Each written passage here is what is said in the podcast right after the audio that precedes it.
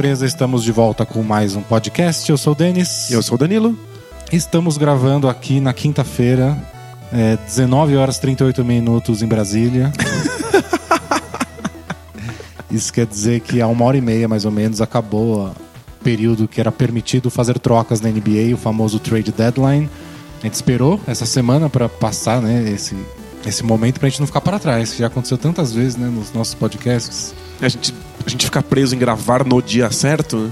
E aí a gente fala de alguma coisa que no dia seguinte já fica ultra velho, né? É, acho que a, a mais recente foi a questão do David Blatt, né? A gente ficou falando um monte do Kevs e aí no dia seguinte... Que Mandaram embora. O podcast entrou no ar e ele foi mandado embora e ficou tudo muito velho. Maldição Segundos. bola presa.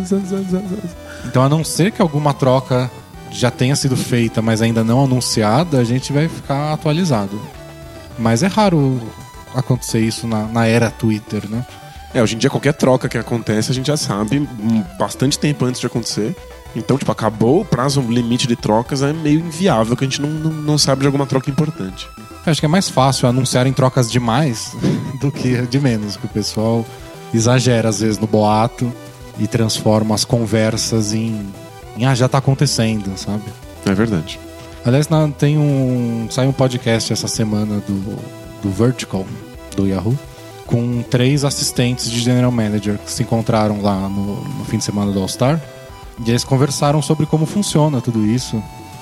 E de trocas, como as franquias negociam entre elas. E eles falaram que eles chegam no dia do deadline, eles não sabem também o que vai acontecer. E de que Gente. eles funcionam desse jeito. tipo, Você sempre espera mais um pouco até o último minuto pra ver se o cara oferece um pouquinho mais. Então, tipo, nem eles sabem o que vai acontecer. Você tudo- começa a ficar desesperado, contando que o outro time também vai estar desesperado e vai te oferecer alguma coisa um tiquinho melhor. É, e, e às vezes aparecem essas notícias do ah, não sei quem conversou com não sei quem, não sei quem ofereceu tal jogador. E que tipo, acontece o tempo inteiro. Algumas coisas são mais sérias, outras não. Às vezes você quer saber só o, o plano do outro time Você tem conversa entre os times o tempo todo. o tempo todo. É tipo uma liga de fantasy, assim. Exatamente. Eu foi que a troca, um dos caras que estavam lá é assistente de manager do, do Warriors. Foi que a troca do Bogut demorou mais de um ano pra acontecer. Nossa. Eles conversaram sobre o Bogut, mas o, Bucks ainda não queria trocar, eles ficaram esperando, aí na off-season conversaram de novo, mas não rolou. Aí na outra deadline, aí eles falaram, não vamos fazer negócio. Você tem que querer muito o jogador, né? Senão dá uma brochada. É, mas é bom até, né? Tipo, eu queria ele há um ano. E eu ainda quero, quer dizer que É, tô com bastante certeza de que esse é o cara, né? quer dizer que é amor de verdade. É. E é, é bem legal se vocês quiserem escutar lá, pra, pra entender como funciona esse mundinho de, de negociações. Esse, esse fantasy da vida real. É. Porque é uma das coisas que a gente fica confuso essas horas. Tipo, ah, ontem saiu a notícia de que o Blake Griffin tinha sido oferecido pro Nuggets em troca de um monte de coisa e o Nuggets falou que não. E a gente nem sabe se é isso que aconteceu direito. O mais provável é que o Clippers tipo, quis descobrir o que a liga ofereceria pelo Blake Griffin. Não só pra trocar agora, mas porque talvez eles queiram trocar no off-season. Eles querem saber o valor dele de mercado.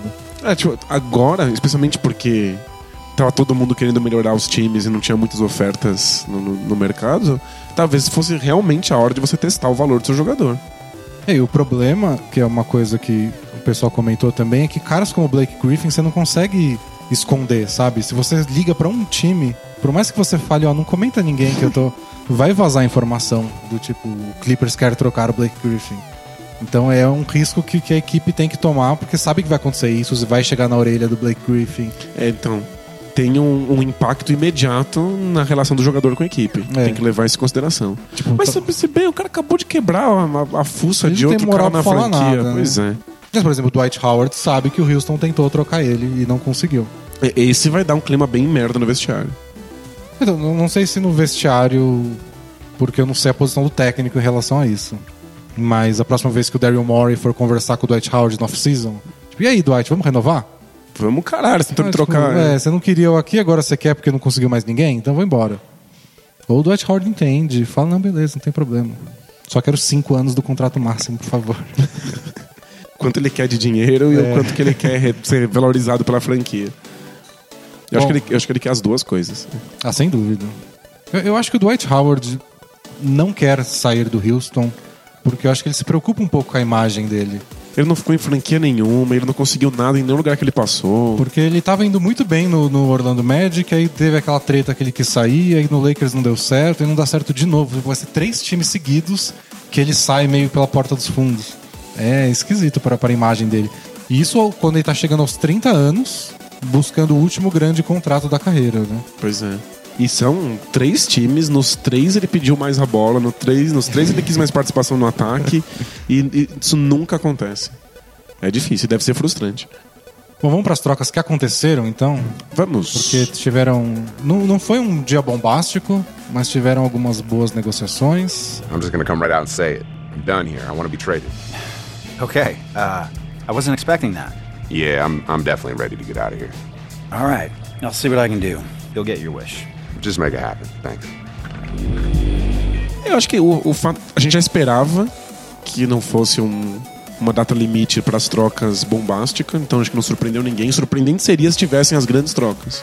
Mas foi movimentado, teve umas coisas interessantes acontecendo.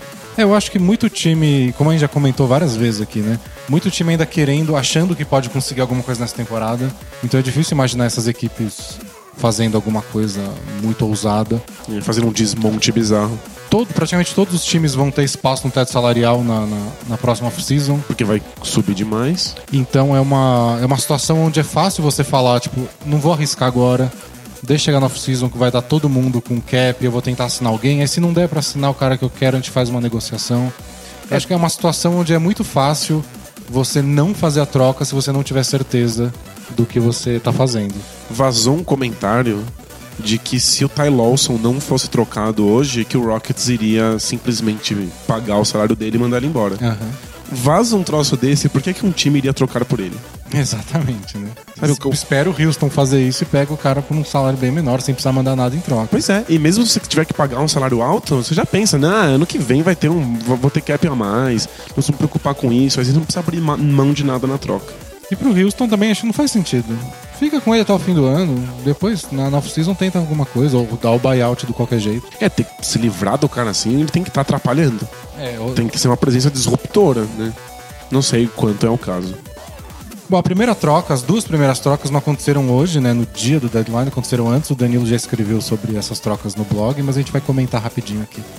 A primeira foi a troca do Memphis Grizzlies, do Charlotte Hornets e do Miami Heat. O Hornets pegou o Courtney Lee, do Grizzlies, que pegou o Peter Hairston, do, do, do Hornets, mais o Chris Anderson, do Miami, duas escolhas de segunda rodada. E o Miami pegou o Brian Roberts. O que, que você achou? O, o Brian Hortz não Ah, durou, é né? verdade, a gente tem que fazer esse adendo que isso aconteceu né, antes de ontem. É o Brian Roberts hoje, ele foi pra Miami, se apresentou pro time, fez os exames, treinou, conversou com a imprensa e aí avisaram ele. Está trocado de novo. Coitado. Ele foi pro, pro Blazers. Você imagina como. Deve ser uma experiência emocionalmente muito difícil. Você ser apresentado pra uma nova equipe, ver os novos companheiros, fazer um novo treino, a imprensa. Deve ser foda. Aí você tem que fazer de novo no dia seguinte? Deve falar assim: não, já, já se apresentou no Hit, não precisa se apresentar no Blazers. Só, só joga, só. É uma coisa que comentaram nesse podcast também, que é uma coisa que os general managers têm que lidar. Tipo, sai essa notícia do ah, tal cara pode ser negociado, aí no dia seguinte tem jogo, ele aparece no estádio e tá lá a família, a esposa do jogador. Mas e aí, então, o que, que tá rolando? É verdade isso? Você tá tentando trocar meu marido? Eu preciso procurar uma escola nova pros meus filhos em outra cidade? Pois é, tem, tem, tem pessoas ali atrás, né? É. A gente esquece. Tem famílias inteiras envolvidas nessa, nessa bagunça. E aí, o que, que você fala? Você fala sim, ele vai ser trocado, mas talvez não seja, porque você não tem um negócio pronto. Você só tô pensando e fica esse ar do que você tá enrolando a pessoa. Ou você crava, não, ele vai ficar aqui pra sempre. Aí no dia seguinte oferecem um Lebron por ele e você fala, não, tem É, que trocar. Não dá pra dizer não pra tudo. É uma situação difícil. difícil, de, de lidar com as pessoas. Mas o Brian Roberts passou por esse problema. Que. Problema, assim, não. Sei se é um problema, mas é uma dor de cabeça, uma situação desagradável. assim. É emocionalmente desgastante. É, você não sabe onde você vai morar nos próximos meses, com quem você vai jogar. É, problema é tomar um tiro, ter É. caganeira, né? Tipo, Mas é desgastante. É que eu acho que ele passou um dia inteiro assim pensando, pô, vou jogar agora pro Spolstra, agora vou ser reserva, tem, vou ter uma chance, ano que vem o Tyler Johnson volta, vou ter que brigar pela posição, e como é que é o esquema de jogo deles? Pois é, né? Tipo, já faz um trabalho mental muito grande. E né? ele era amador, né? Acho que ele, tipo, putz, deixa, deixa eu pegar o playbook do time pra dar uma estudada, né? Falar com, o Spolstra, e toda essa preocupação, e aí agora onde eu vou morar em Miami? Um dia depois você vai pra outro lado do, do país, Em vez de morar numa cidade ensolarada, vai pra cidade que mais chove no, no país inteiro. Esquisito. Mas eu, eu achei que ele ia ter uma, uma chance no hit. Acho que fazia muito sentido ter um armador como ele no, no Miami pra reserva do, do Dragic, embora eles tenham o Ben Woodry também, mas pela lesão do, do Tyler Johnson, acho que fazia sentido. Mas foi tudo uma questão. Essa segunda troca foi questão salarial. Porque o Miami se livrando do contrato do, do Brian Roberts, do Chris Anderson e tudo que eles fizeram, eles ficam abaixo do daquela taxa. Porque você tem, tem o teto salarial e acima do teto tem es- essa área cinza onde você está acima do limite, mas você não paga uma multa por isso. E aí tem o limite da multa. O Miami estava acima do limite da multa pelo segundo ano seguido. Quando ela fica mais cara, né? É, tem é o repeater tax que eles chamam. Se você tá acima dessa taxa da multa por dois anos seguidos, a taxa fica mais pesada ainda.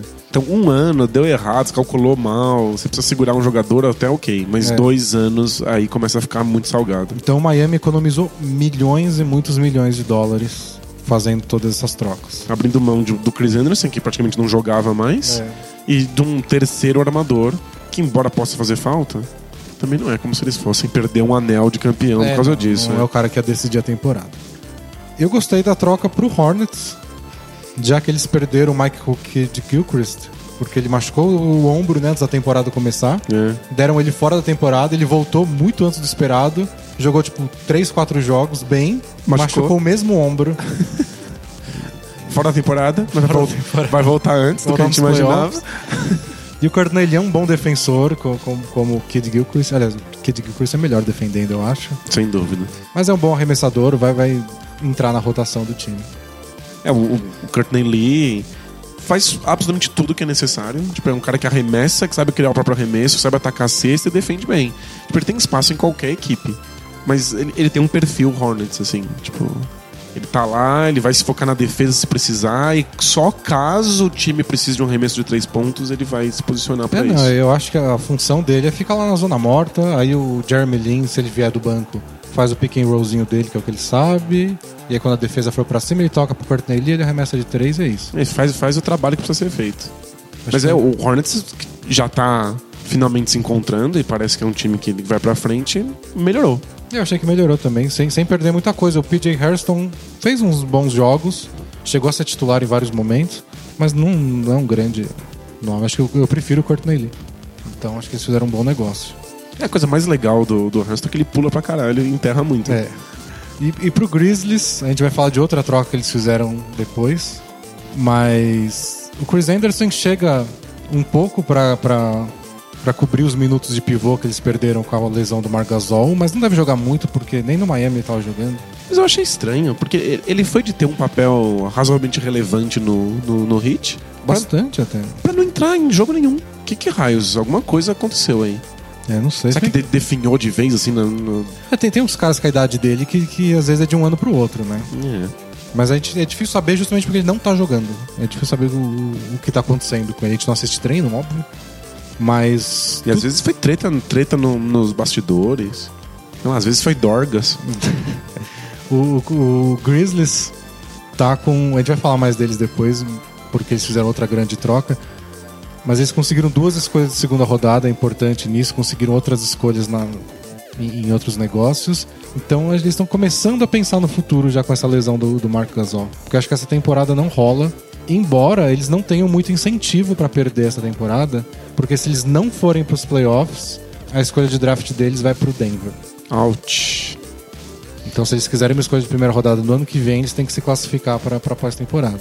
A gente falou isso no último podcast, né? Até quando será que o Grizzlies consegue ficar batendo na trave e ainda acreditar que é possível? Uma hora eles vão ter que desencanar e começar um processo de reconstrução. Talvez uma mini reconstrução, talvez dar uma pequena alterada no time.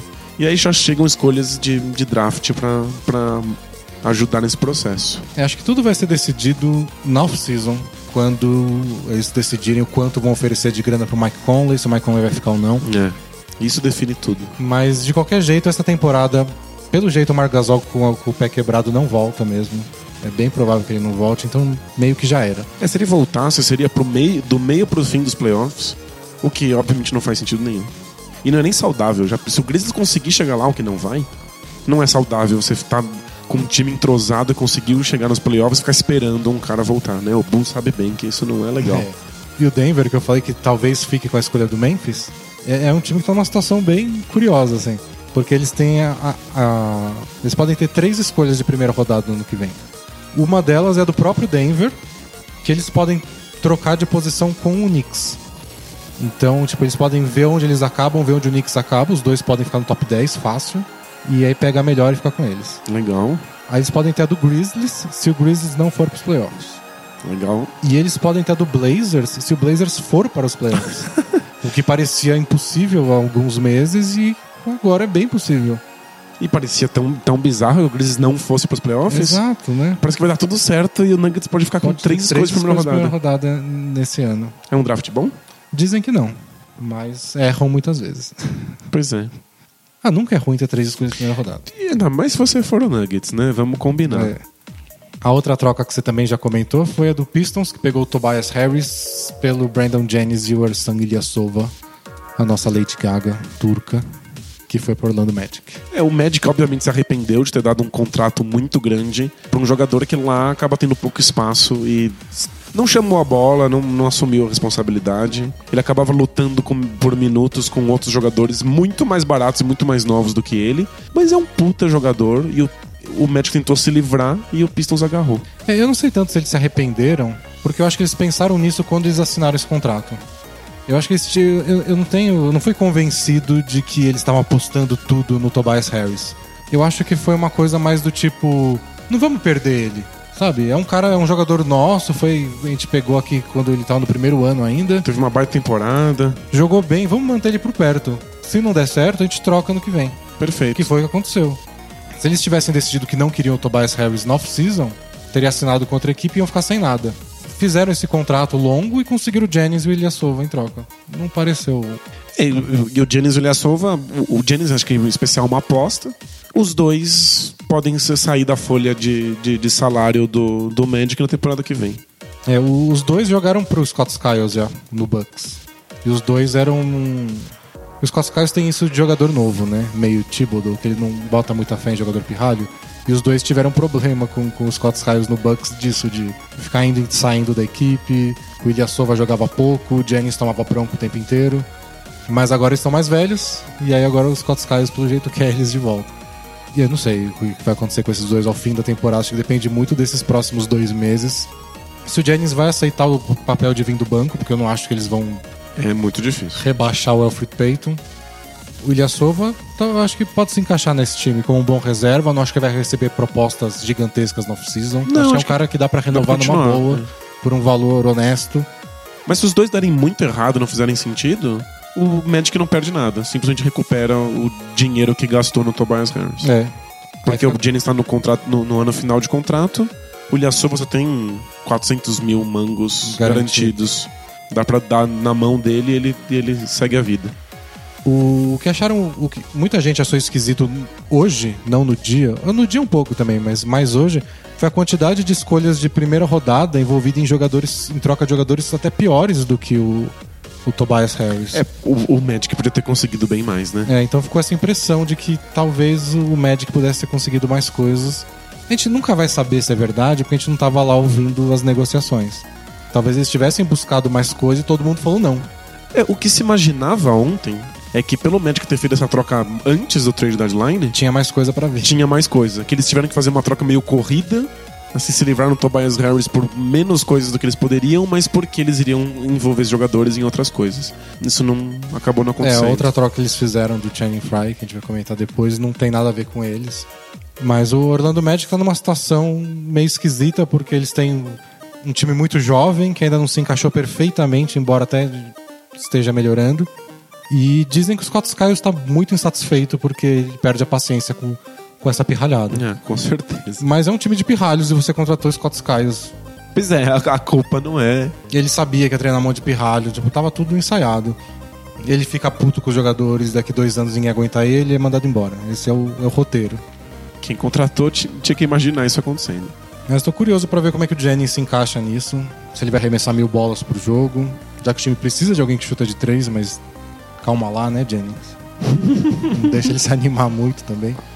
Eu acho que já que esse Magic, inclusive, já tava jogando várias vezes com dois armadores, quando o Oladipo vinha do, do, do banco, eu acho que dá pra ficar o tempo inteiro com dois armadores rotacionando os três principais. Peyton Jennings, depois Jennings e Oladipo. É isso. Dá pra fazer, dá pra ficar muito legal. Tipo, se os três se encaixarem, seria muito louco de ver. É, o problema é encaixar no- nos últimos meses da temporada, é, é. dá trabalho, e a gente não sabe se o Jennings fica pro outro ano. Então não é, não, não é nada garantido. E uma coisa que pode funcionar muito pro Magic ou não, a gente vai saber daqui a alguns meses, é esse espaço a mais no teto salarial. Porque isso quer dizer que eles podem contratar mais gente no- de free agents, mas quem não pode, né, esse ano? É verdade. O salary cap pula 20 milhões, todo mundo vai ter espaço. Times muito mais interessantes que o Magic É, vão ter que- espaço. que o Orlando Magic pode oferecer, sabe? Você quer jogar com um monte de pirralhos? Você quer jogar pro Scott Skiles? Quer ir pra Disney? Você quer ir pra Disney? Tem, tem isso, tem o, o clima, né? O pessoal gosta de lá porque é Oh, sol. gostoso. E é um dos, dos estados que você menos paga imposto, a Flórida. Então o teu salário acaba sendo É, maior, Você né? ganha seu salário e é tipo é aquilo mesmo. Ah, o cara ganha 10 milhões por ano e ele ganha 10 milhões. Não é tipo 8 e o resto vai pros, pros impostos. Mas não sei se é o bastante pra convencer um jogador no auge da carreira, sabe? Aí jogar com a pirralhada. E o Scott Skies, que é chato pra caramba. Então acho que isso vai definir no futuro, nos próximos meses, o quanto valeu a pena essa troca. Mas pro Pistons eu achei espetacular. Ah, animal. Gostei muito. Tobias Harris ainda não é o arremessador que os- o Van Gundy sonha, mas sabe, se ele arremessar, se acertar 35% das bolas de 3, tipo a média geral da NBA, nossa, já, já tá feito. Não, tá ótimo. E ele pode jogar mesmo de small forward, power forward, numa boa, porque o Pistons é, é- tem essa maleabilidade. E ele é um cara que, que ele no ano passado ele criava muito bem do pick and roll, tinha ótimos números de pick and roll, É como o cara que, que controla a bola. Ele pode tipo tirar um pouco a responsabilidade do Red Jackson, colocar a bola na mão do Tobias Harris e falar tipo, cria um lance aí, tipo, faz a jogada acontecer. E ele nem tinha essa responsabilidade no Magic, não colocava uma bola na mão dele nesse ano. Então acho que ele pode render também nisso, tirar um pouco de, de peso do, do Red Jackson. Ele, ele, obviamente, o Pistons precisa muito mais dele do que o Magic precisava. Exato. E, e- e ele se encaixa até na, na linha do tempo do, do, do Pistons. Porque do, do time perfeito deles, os caras que estão se desenvolvendo agora, o mais velho é o Red Jackson com 25 anos. Fantástico. Ele tem 25, se eu não me engano, o Tobias Harris tem 23, o Caldwell Pope e o Andrew Drummond tem 22 e o Stanley Johnson tem 19. E todos com contrato pelos próximos 3, 4 anos. É um time muito jovem, mas que tá começando a amadurecer.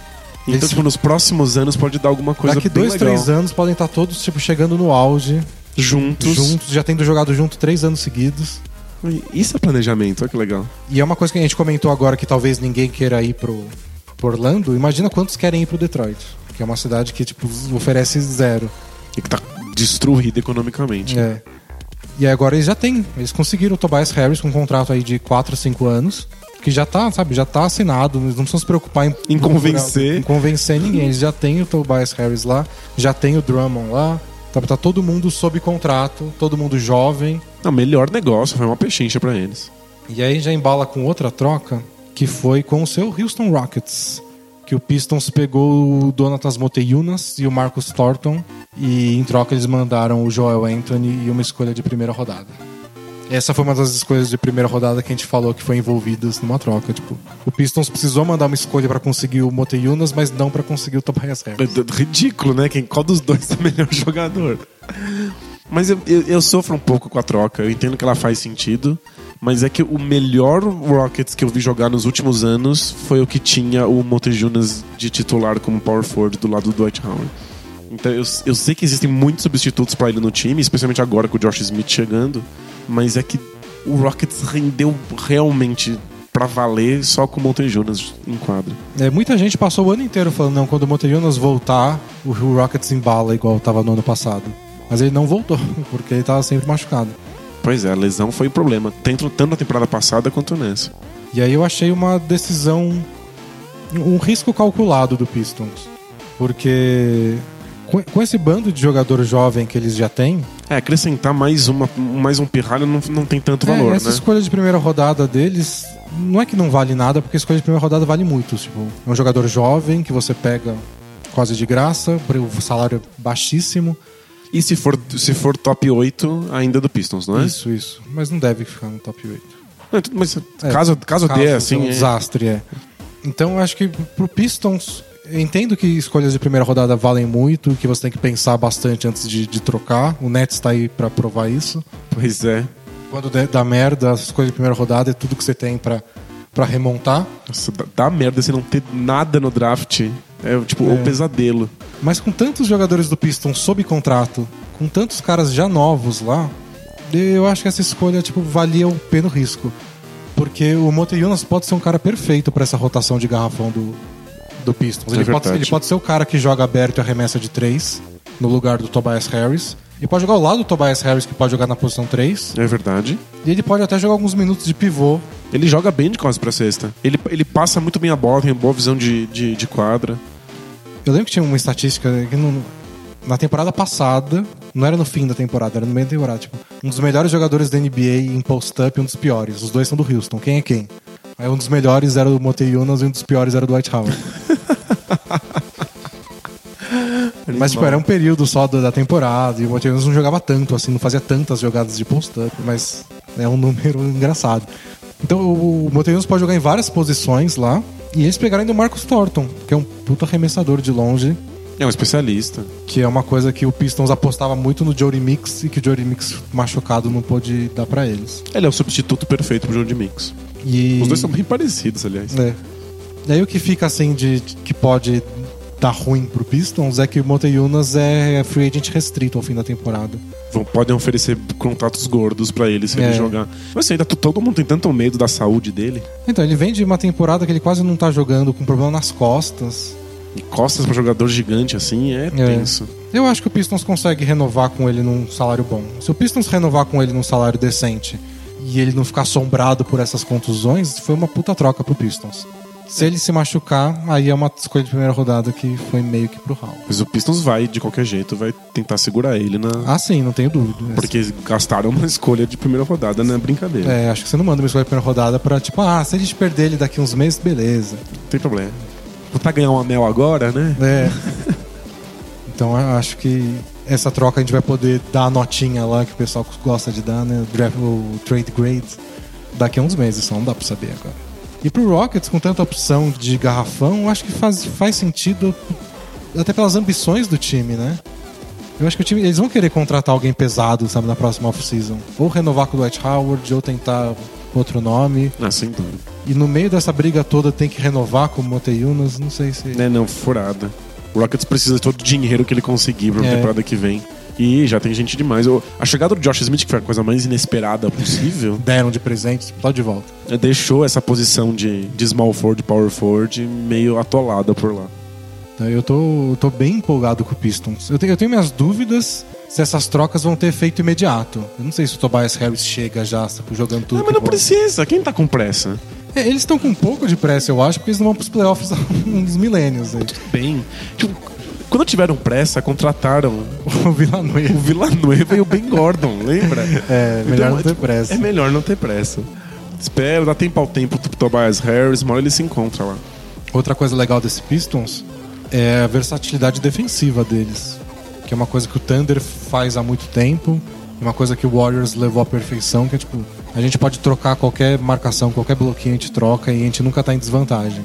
E aí você pega o Caldwell Pope, o Marcus Morris, o Tobias Harris, o Stanley Johnson, todos altos, fortes e ágeis o bastante pra marcar a posição 2, 3, 4 e ficar trocando eternamente. Então talvez. E é mais fácil fazer isso quando você tem um pivôzão ali pra segurar caso dê algum ruim, né? É, você pode ser agressivo e sair, tipo, marcar na linha dos três lá, bem forte. Se alguém tentar infiltrar, tem o Drummond tomando conta. Esse, esse time parece. Parece que agora vai. Eu não, eu, eu tô apostando no Pistons pra, tipo, fazer um barulho nos próximos anos. É tipo, apostar no Piston a gente não deveria, né? É Agora, coisa. agora que a gente tá economizando dinheiro pra comprar o Bucks, você vai ficar apostando dinheiro no Pistons? Quanto tá custando o Pistons? Hora de mudar esses planos. Você não queria ser, você não queria trabalhar com, com o Stan Van Gundy? Ele deve fazer umas pizzas boas. Eu acho ele tão chato. Ah, mas ele é chato de um jeito engraçado. Só porque é gordo. Se ele fosse magro, ninguém ia achar ele E engraçado. ele falou que ele forma fucking wall. Lembra? Foi muito bom. We just form a fucking wall! Mas se fosse o Jeff Van Gundy, era outra história. Mas não, tá na família. Você convida ele pra lá pra uns jantares. Tá, tá. Fale mais a respeito. Bom, outra, a outra troca do Miami que a gente queria comentar foi que eles mandaram o, o Jarnell Stokes, né? O famosíssimo Jarnell Stokes, pro New Orleans Pelicans só pra despejar mais dinheiro. Nada que. Pra eles poderem ficar abaixo da taxa. Isso. Outra troca minúscula foi o Utah Jazz que pegou o Shelvin Mack do Atlanta Hawks e mandou uma escolha de segunda rodada em troca. O Jazz desesperadíssimo, né, por um Pro armador. E o, o Atlanta com, com o Dennis Schroeder e com o Jeff, o Jeff. Teague, mil boatos depois, não trocaram nenhum dos dois. E nem o Al Horford. Então o Mac jogava pouco. Uma troca bem, bem pequenininha. E pela quantidade de boatos, acho que o Al Horford ficou perto de sair do Hawks, né? Ah, não. O, o que a gente leu foi que ele foi oferecido pra Deus e o mundo, mas que oferecido por um valor bem alto. Tipo, a gente troca o Horford, mas a gente vai querer muito em troca, ninguém quis. É que o, o- o Horford é espetacular. Nesse Hawks, ele dilui como todo jogador dilui ali, né? Ninguém parece brilhar demais. É, ninguém recebe 20 bolas por jogo pra, tipo, trabalhar aí no mano a mano. Então, mas o Horford é muito foda. Eu sei que alguém vai tacar um sapato, mas no mano a mano, eu não acho que o Horford seria muito diferente do Lamarcus Aldridge no Blazers, por exemplo.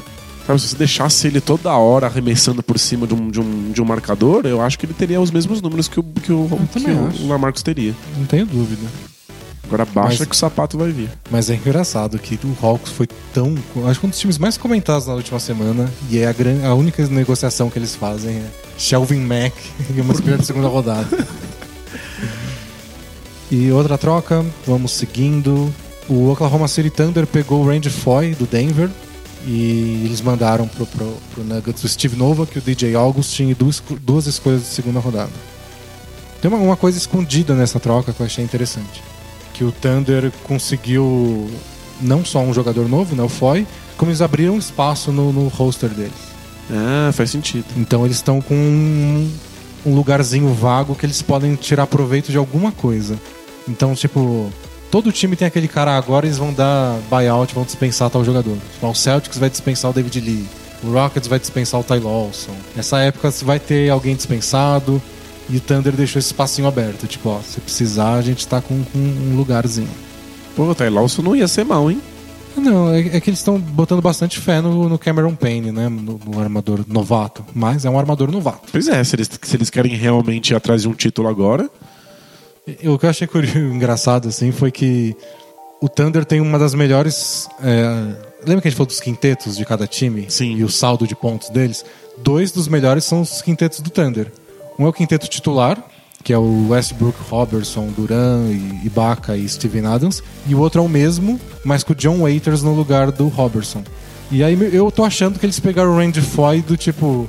O que aconteceria se a gente misturasse o John Waiters com o André Robertson? pra gente, sabe? Os dois quintetos são bons, mas um é com o Robertson que não sabe o que fazer no ataque, e outro é com o John Waiters que faz loucuras na defesa. o Randy Foy é tipo uma, uma amálgama dos dois. É tipo, ele não é um puta defensor que nem o Robertson, mas ele não faz cagadas. É. Não sei, eu acho o Randy Foy um defensor fraco.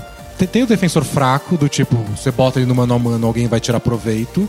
E tem o defensor que faz bobagens. É, o cara que erra a rotação. Isso, é. Especialmente no Thunder, que todo mundo marca todo mundo, não dá pra errar esse tipo de coisa. É isso que eu acho que, que o John Waiters compromete mais. Porque tem vários jogadores que simplesmente.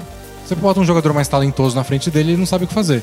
Mas tem os que fazem asneira, sabe? De- Vem o outro passando as costas e não faz nada. Pois é. Eu acho que o Randy Foy não comete esse tipo de erro, então pode ser uma, uma opção meio termo, tipo, pro fim do jogo. Eu quero ter um cara lá que não vai me comprometer na defesa, mas que do outro lado ele possa acertar um arremesso. Foi assim que eu, que eu li essa troca. É, é bem possível que daqui a um tempo, assim, depois de entrosado, ele vire titular da equipe Pode ser. e termine os jogos também. E eles não perderam nada, né? Porque o Novo aqui não jogava, o DJ Augustin perdeu espaço pro Cameron Payne, que a gente citou. E as duas E também não defende nada. É, e as duas escolhas de segunda rodada acho que são a última preocupação do Thunder nessa altura do campeonato. Querendo ser campeão, ninguém vai ficar contando, ficar miguelando escura da segunda rodada. É, o, o Thunder melhora imediatamente. É que melhora um pouquinho, né? É, tipo, quando, é que quando você pensa assim, tipo, o que eles precisam pra derrotar o Warriors? Não é o Randy Foy. ninguém nunca falou a frase estamos a um Randy Foy de distância é. do título. É. Como é que o pessoal zoa? É, tipo, se, se o Randy foi a resposta né, para os seus problemas, eu tinha alguma coisa errada com a pergunta. Mas eu achei que ajuda, ajuda. É. E saiu muito barato, né? É, pela situação do Thunder, que o Thunder não tinha muitas coisas para trocar. Tipo, ou você troca um cara que faz parte da rotação, tipo o Steven Adams. É, Ou você você acaba abrindo um buraco pra. É, você vai tapar um buraco e você abre o outro. Ridículo mesmo. Ou você faz uma troca por coisas menores, que foi o que eles fizeram, o Novak, o Augustin. Por envolver esses caras que não faziam mais parte do. Eles trocaram jogadores que não faziam mais parte do time. Pra um cara por que um cara pode ser titular. fazer. É, então acho que foi um- uma melhora. E aí, se essa melhora vai significar tipo, uma rodada a mais de playoff, aí já é demais pra dizer.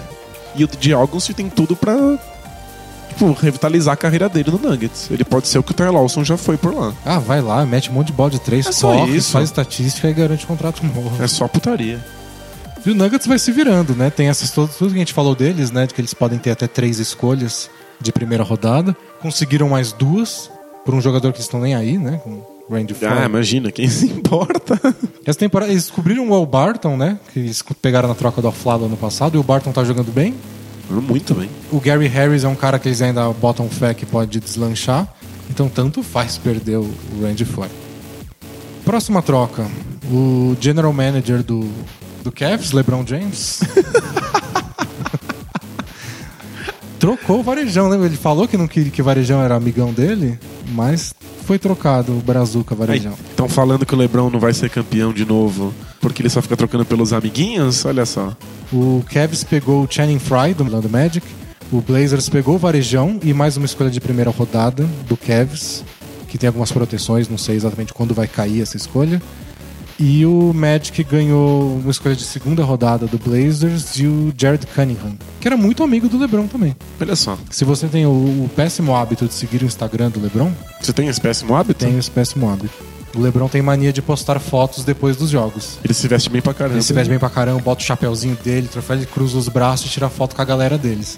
Geralmente a foto é o LeBron, o J.R. Smith, o Champer e o Jared Cunningham. Olha só. E aí o pessoal até zoou que depois da- do que o David Blatt foi embora e tudo mais, o Kevin Love apareceu numa dessas fotos. E o pessoal começou a celebrar no Twitter. É, o Kevin Love conseguiu entrar na foto. Tadinho! Coitado!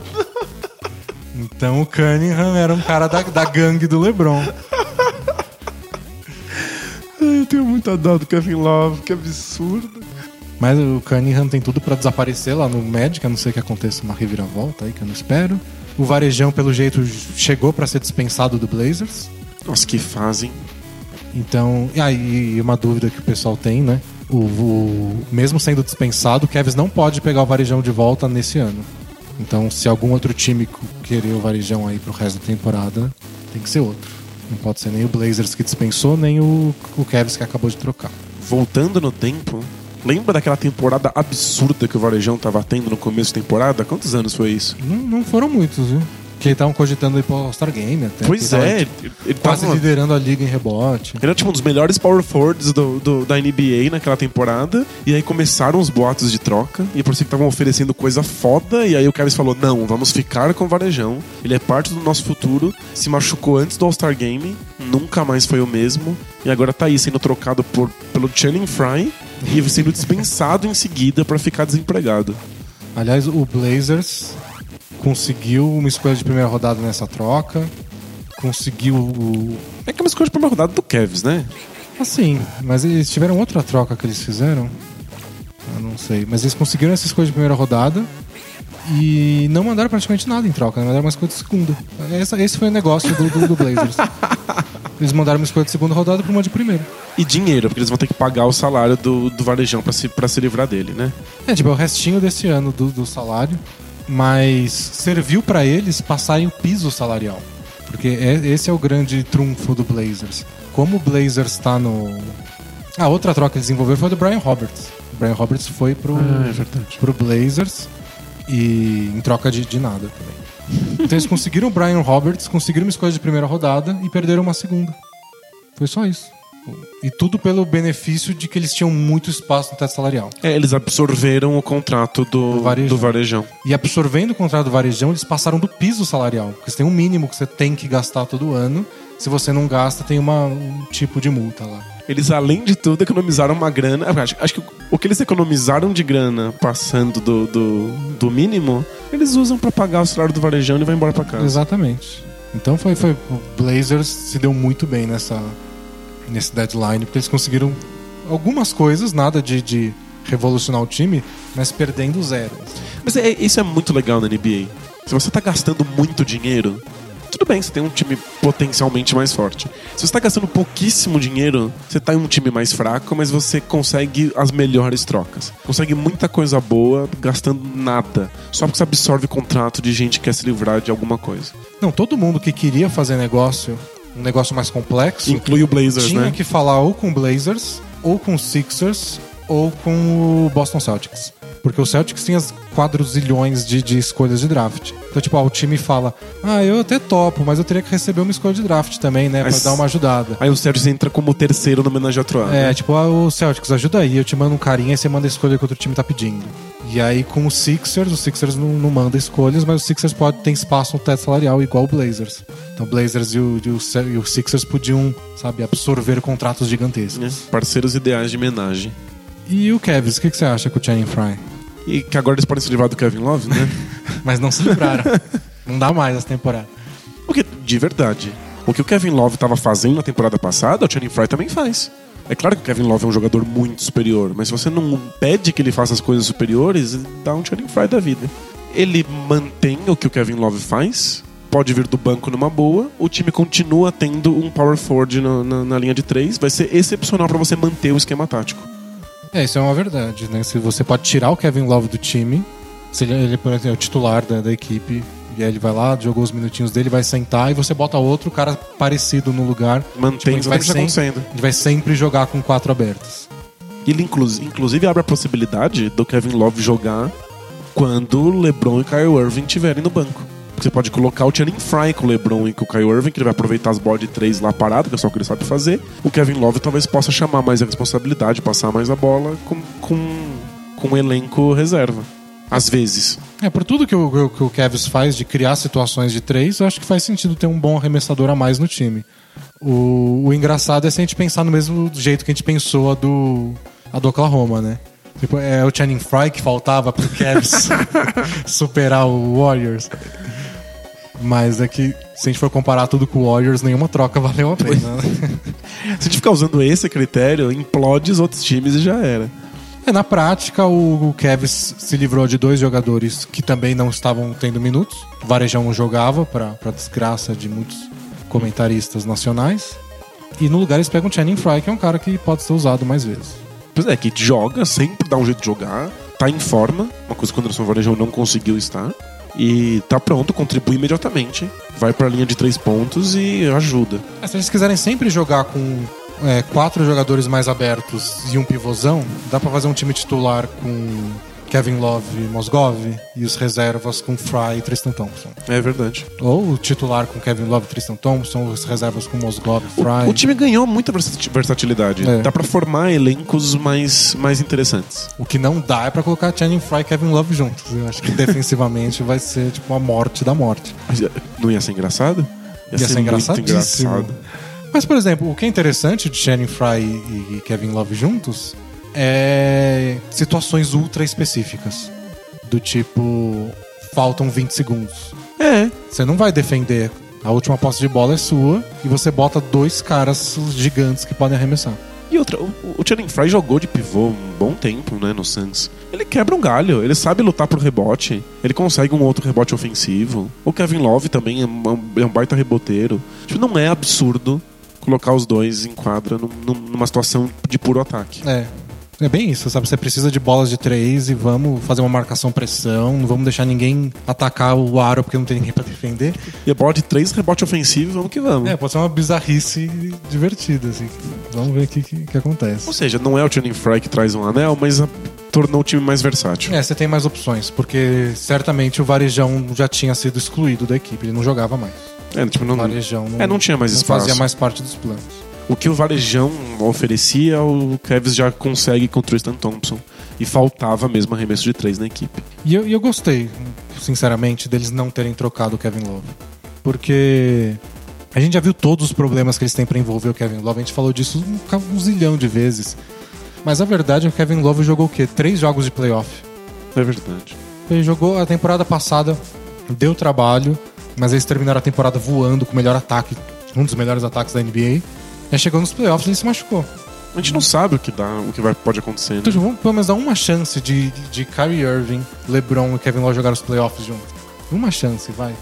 Ele tá no Cavs pode não, não funcionar, mas é difícil você virar a cara pra chance de ser espetacular. É, então. Eu, eu acho que no lugar deles eu não trocaria o Kevin Love agora. Tipo, do- depois desses playoffs deu tudo muito errado, você não consegue visualizar um jeito que dê certo. Aí sim. Troca na off-season. Porque essa off-season, eu acho, vai ter muito time desesperado. Porque, sabe, você, você é um general manager. E aí você vende pro, pro dono da equipe lá. Olha, a gente vai ter 30 milhões no teto salarial, a gente vai conseguir alguém foda. E não consegue.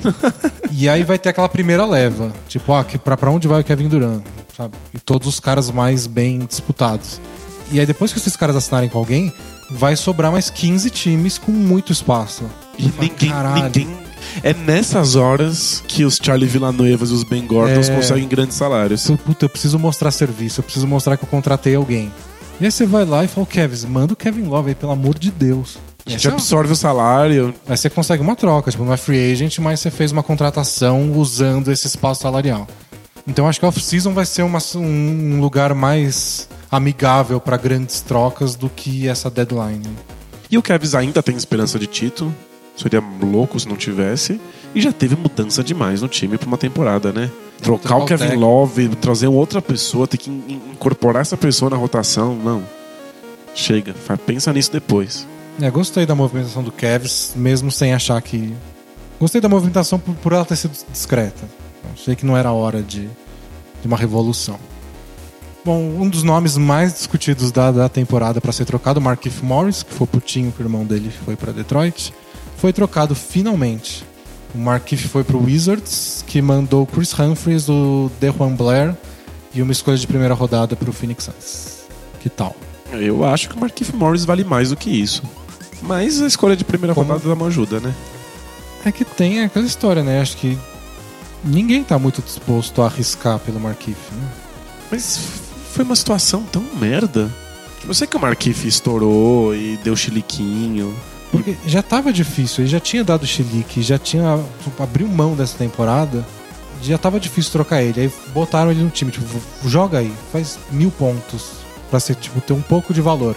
Ele fez 30 pontos, 25, jogou bem. E aí esmurrou um, um companheiro durante um tempo técnico. É, pois é. Mas é, não sei, eu- acho que vale, vale imaginar que ele é fruto da situação que o Suns criou. E que num time mais estruturado, sem treta, que não traiam ele e mandem o irmão embora, que ele vai jogar ok. Tipo, é um puta jogador, né? Isso não, não, não há dúvida. Ah, não, ele é muito bom. Eu gostei da troca do Wizards, pe- pelo lado do Wizards, porque o time já deu errado esse ano. É, claro, sem dúvida.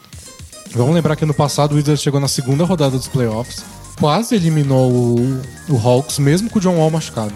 É verdade. Então esse ano era o ano, tipo, esse ano o Wizards vai deslanchar. Era pra eles estarem fazendo o que o Raptors está fazendo, É. brigar lá em cima. E de repente eles estão em décimo, sabe? É, não. Se der playoff, vai ser muito lucro. Então, como um time que deu errado, tipo, ah, arrisca. E ano que vem eles queriam Kevin Durant porque é o time da cidade dele. Blá, blá, blá. Só que porque o Durant vai num time que tá em décimo no leste. Especialmente se ele não for campeão com o Thunder e tiver começando a ficar desesperado pra ter um, um anel É. de campeão. Mas aí não, não sei se isso é o bastante pra atrair o Kevin Durant, mas é uma melhora. Tipo, eles perderam o Chris Humphries, que não deu certo na função que inventaram pra ele. O Deron Blair quase não jogava mais. E tem essa escolha de primeira rodada que, tipo, poderia ser útil? Poderia, mas acho que eles estão numa situação de. Eu prefiro um veterano. Eles precisam de uma melhora imediata. Não, e o ataque do Wizards é ridiculamente estagnado às vezes. É uma coisa patética. Você trava o pick and roll, eles não fazem mais nada. O Markif Morris ajuda nisso. E além de tudo, é um bom passador. Pode tirar um pouco a bola das mãos do John Wall e, e encontrar alguém dentro do garrafão. Ó, no papel, eu não consigo imaginar um quinteto mais. que combine mais. Que é o tipo John Wall, velocidade de contra-ataque pick and roll. E ele tem o pick and roll pra fazer com o Markif Morris. E com o mais pick and Gortat, pop, né? E com o Gortat que vive disso. E com o Otto Porter que tá jogando bem pra, pra arremessar de longe. O Bill, que em teoria é um baita arremessador, embora tenha seus altos e baixos. Esse time, na teoria, é fantástico. No papel ele é magnífico. Tanto é que a gente tava surpreso, né? A gente tava jogando NBA, o 2K, e o, o Wizards tem um- uma pontuação, acho que é o sétimo melhor É. time em pontos. Tipo, que raios A é máquina isso? não consegue perceber como aquele time não pode dar certo. Os intangíveis. É. Eu, eu não sei dizer o que tá errado lá dentro. Porque o time joga tão mal às vezes. E não sei se o Markif vai chegar com uma solução mágica. Mas no papel o time melhora muito e. Ele não gastou, gastou quase nada. É. O Suns teve que se livrar de talvez o seu jogador mais talentoso, recebeu uma escolha protegida de draft e o Chris Humphries, que tá aí se arrastando pela NBA porque pega rebote e é grande. E o Deron Blair que nunca mais jogou desde que saiu do Spurs. Mais, mais um Gary Neal da vida. E nem vai jogar. É, pro Suns foi desastroso. É desastroso. É desastroso. O, o Suns fica imediatamente pior, como se desse pra ficar pior. e não recebe absolutamente nada que dê uma luz, nem no futuro. É, não, a única coisa que o Suns ganha é aquele alívio do tipo, ah, amanhã a gente vai chegar no vestiário e o clima vai estar mais leve porque aquele brigão não vai estar aqui. Mas eu não concebo a NBA não ter oferecido alguma coisa melhor pelo Marquinhos Morris. Tipo, tem que estar muito queimado pra chegar numa situação dessa. Aí é que eu, eu prefiro acreditar, embora o Suns seja um péssimo exemplo nos últimos anos de como gerenciar seus jogadores, eu prefiro acreditar que se o cara não trocou por uma coisa melhor é porque não chegou coisa melhor. É. Se bem que nesse podcast que eu comentei, que tinha os caras falando, perguntaram ah, por que às vezes tem times que fazem sempre troca entre eles. E eles falaram, é porque tipo, os caras se conhecem, tem confiança. Se você faz a troca com um time e deu alguma merda, vazou antes da hora, o jogador chegou com alguma coisa que eles não sabiam, alguma lesão, Não passa no, no, de no médico. comportamento, tem alguma coisinha que pareceu que você foi passado pra trás, tipo, você não troca de novo com eles. Olha só. Então, vai saber, talvez o Suns não esteja com tanta moral assim na liga, os caras, tipo, "Ah, não quero trocar com vocês não, valeu. É possível. É possível. Porque, por exemplo, acho que qualquer, o Sean Marks, que agora vai ser o novo general manager do, do Nets, eu acho que o russo vai chegar nele e falar, ó, sabe aquele cara do, do Boston, aquele tal de Danny Ainge? Não troca com ele. jamais. Jamais, porque ele rouba todo mundo. Ele obriga a gente a mandar todas as coisas de draft, tipo, nem, nem dá bola pra ele. Porque, tipo, eles foram destruídos. Não, o, Celtics depenou, né? É. Foi, foi fantástico. Que é o que falavam também na época do Knicks, que eles pegaram aquela troca do Bariani, que o Bariani foi pro Knicks, tudo, e o Raptors pegou um monte de coisa. Não, mas Só, aquilo, tipo- aquilo foi um grau de estupidez do tipo, Knicks que minha não. Logo depois daquela troca, o pessoal comentou, tipo, eles nunca vão trocar um com o outro de novo. tipo, pegou muito mal. Mas todo mundo sabia que foi estúpido, menos o Knicks. É, É, menos o Knicks, menos o Knicks. só eles que acreditavam em alguma coisa. Então, tô, tô aqui especulando que talvez o Suns não esteja com moral, mas eu prefiro acreditar que é um lugar profissional bastante, de que se eles trocaram por merda é porque ninguém ofereceu nada melhor. Mas ó, a a NBA que se arrependa então, porque se não matar ninguém, porque não, os, os vestiários do Wizards já são famosos por questões com arma, mas o, o Wizards melhora muito com o Markif Morris em quadra. É, e o Wizards teve esse problema há alguns anos de que eles trocaram todos os bad boys, entre aspas, deles, né? Desde o Arenas, Nick Young e tudo mais, pra, man manter a imagem boa da franquia, que eles associavam a uma equipe perdida. E eles conseguiram, deu certo, pegaram o Nenê, John Wall, os caras bonzinhos, Os caras coletivos. e agora trazem o Markif, né? Vamos ver se, se ele se comporta. Acho que não tem qualquer motivo pra ficar enchendo o saco. Ele recebeu uma nova chance na carreira, Pois é. saiu de um time que tá uma merda pra jogar com Wall e Bill, tipo, aproveita a chance, né? É, se ele se queimar nesse time, a NBA ostraciza esse cara. É tipo, é Alan, Alan Iverson nele, assim, ninguém nunca mais chama. É, tem essa, né? Quando o cara. O que você falou, ele pode ser uma, um produto do que o Suns produziu, né? De, de merda. Agora, se ele dá merda no Wizards, aí você fala, tipo, duas situações completamente diferentes e o cara fez, fez bosta. É. Não deve acontecer. É, eu acho que se ele tiver um mínimo de noção e falar, tipo, deixa eu aproveitar essa chance pra eu poder ter um novo contrato um dia. Ele teria que ser muito descontrolado, o que eu não acho que é o caso. Falando em jogadores descontrolados, teve mais uma última troca que o Los Angeles Clippers mandou o glorioso Lance Stephenson e mais uma escolha de primeira rodada para o Memphis em troca do Jeff Green. É, Essa, essa me deixou bastante chocado, assim. E acho que essa foi a mais inesperada. Eu até achava que o Clippers estava tentando fazer alguma coisa, mas eu não sabia o que, porque quem é aquele Lance Stephenson? Pois é, e o Lance Stephenson é um baita jogador, só é completamente descabeçado. Parecia que ia dar a força. Parecia que ele ia ser o principal jogador do banco de reservas. Né? Que ele ia ser a potência ofensiva que o Clippers tanto precisava do, do, do elenco fora do, do, do elenco titular. Mas não deu, deu muito ruim, não funciona. Igual deu errado no Hornets, que ele saiu do, do Pacers. O Hornets ofereceu uma puta grana e o Lance Stephenson falou pro Pacers, ó, me paga essa grana que eu fico. Aí o, o- o- o Larry Bird falou, tchau, boa sorte em Charlotte lá. boa sorte na carreira. E deu merda no Hornets, jogou muito mal. Aí foi pro Clippers também, jogou mal. Embora tenha jogado bem no último mês, assim, desde que o Blake Griffin machucou. É, mas quando ele tem oportunidade, até que ele joga bem. Ele acertou até mais arremessos de três, que era o grande problema dele. Assim, foi um mês bom. Mas e agora tá, tá... foi trocado. Pro, pro Grizzlies é muito engraçado. Porque a gente já escreveu disso antes, tipo, há, há vários anos, de como eles estavam se especializando em pegar esses caras renegados. E tentar salvar a carreira deles. Salvando a carreira de um atrás do outro. É, agora- o nosso muso, Zach Randolph, que é o principal. É. Eles podem ter um time com Lance Stephenson, Tony Allen, Matt Barnes, Zach Randolph e Chris Anderson. Gente, que genial, o Chris Anderson chegou Nossa, também. Eu, se eu entrasse na quadra contra esse quinteto, eu não ia abrir o bico nem pra falar bom dia. Nossa, pega o cara mais trash talker da NBA, pega o Garnett. Você acha que ele ia falar uma palavra contra esse quinteto? Nossa, muito louco. Nossa, é- é- nossa, eles vão jogar streetball, não jogam na NBA. Deviam jogar num lugar, tipo, numa. Numa quadra de rua aí, sem ninguém assistindo, sem câmera. Fala, vamos resolver essa porra aqui. Com os tacos de beisebol assim do lado. E acaba 2 a Umas 0. barras de ferro, muito louco.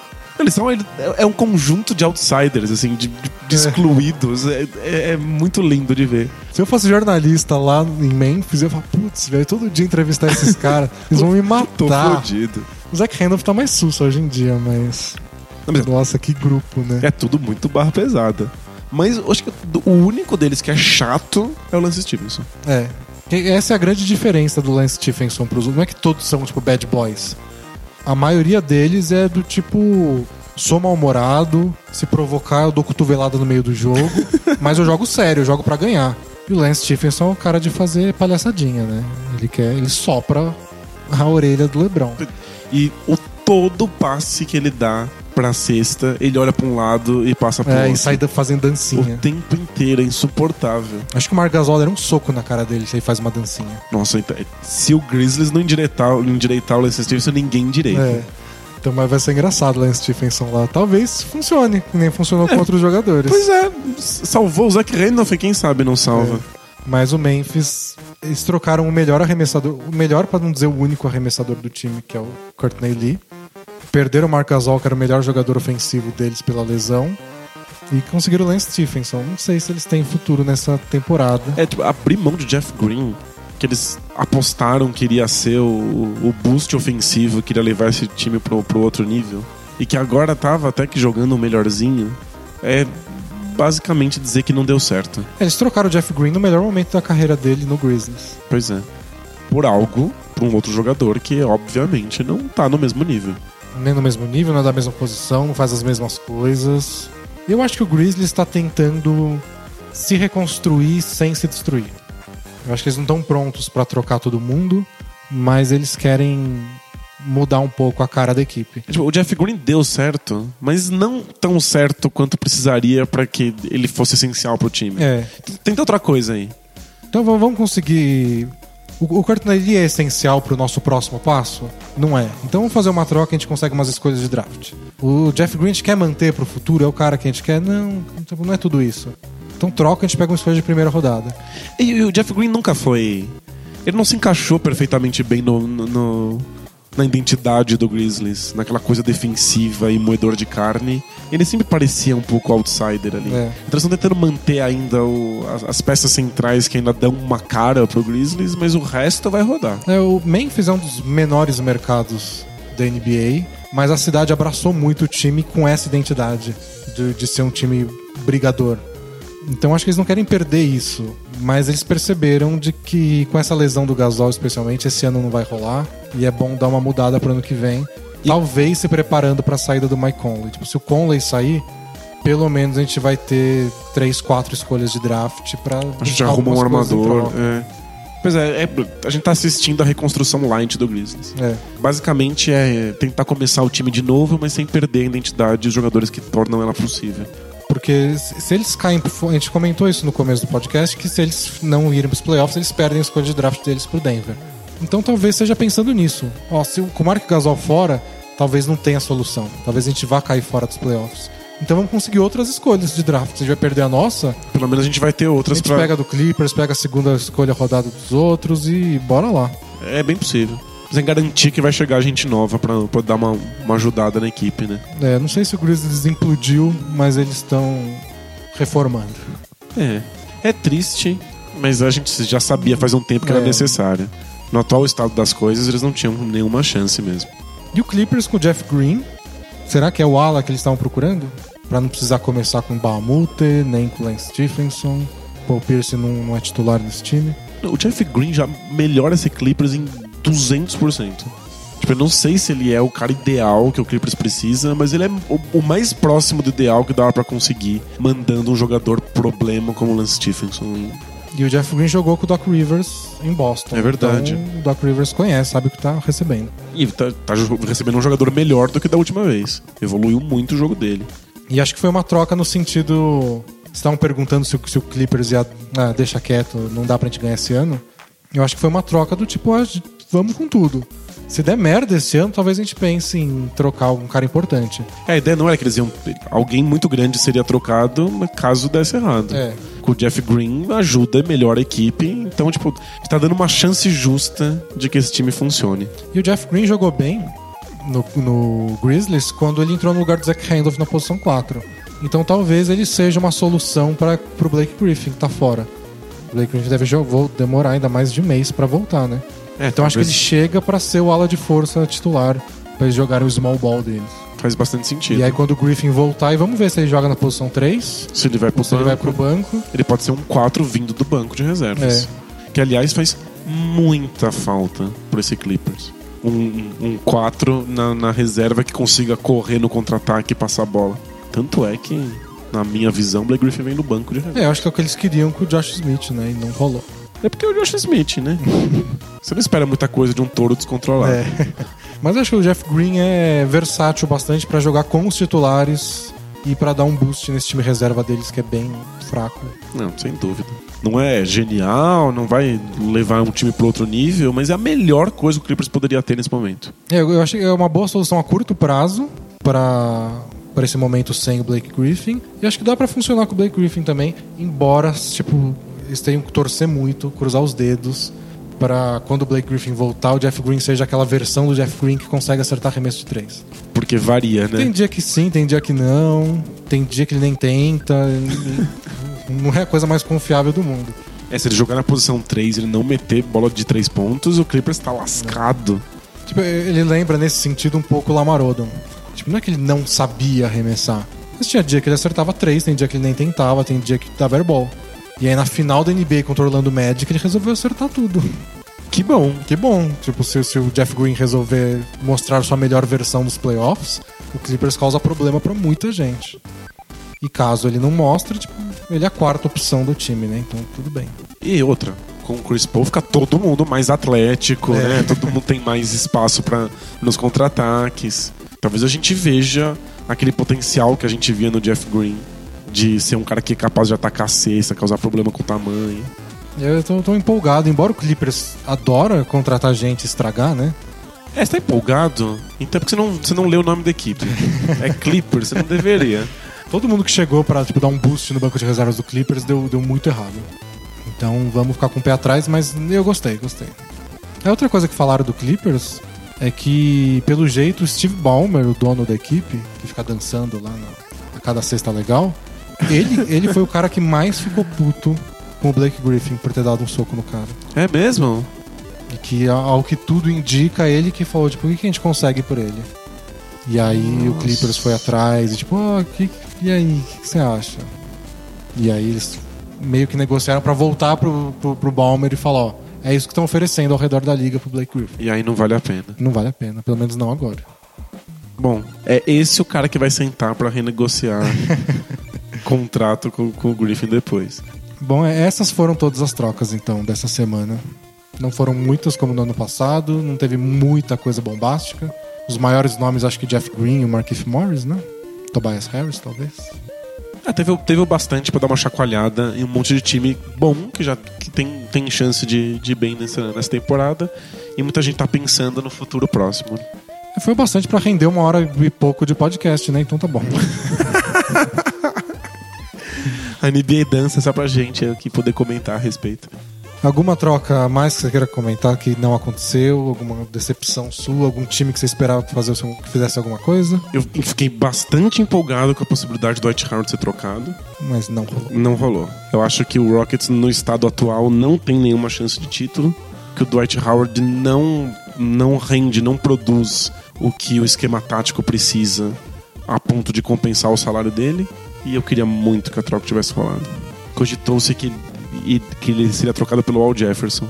E o Al Jefferson faria uma diferença monstruosa no ataque do Houston imediatamente. Na defesa. Ia ser uma porcaria, né? Ia ser difícil, Ia ser mas a gente vê essa parte depois.